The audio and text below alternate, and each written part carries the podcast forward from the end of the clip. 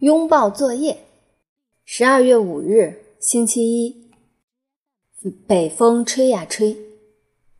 田老师今天留的作业真奇怪，不写生字，不做算术，不背单词，而是拥抱。拥抱谁不会呀？把胳膊张开抱一下，这太简单了。放学后，我放心的和胡小图一起玩搭杠，玩到天快黑了才回家。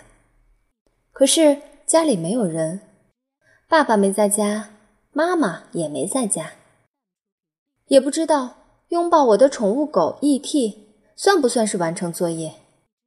不管怎么样，我先给 E E.T. 一个大大的拥抱。不知是我的动作吓到它了，还是我抱得太紧了，反正它吓得呲溜一下，从我怀里挣脱掉，钻到床底下。哪里逃？我的作业还没完成呢，我紧跟着 E.T. 也钻到了床底下，并试图抓住它的尾巴，把它拽出来。E.T. 毫不屈服，和我在床下展开了搏斗。等我和 E.T. 再从床下钻出来时，满头满身都是灰。太可恶了，一定得抱抱。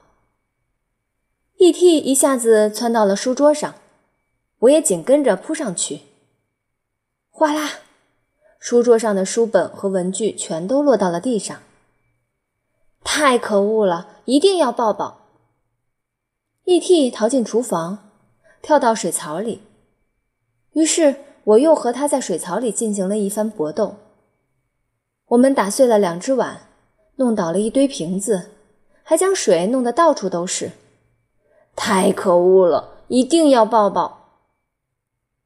爸爸妈妈终于回来了，他们为什么大惊小怪的？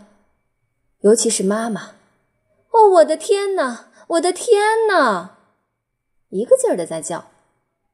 可我的作业还没有完成呢，我终于忍不住大哭起来。爸爸走过来，给了我一个大大的拥抱。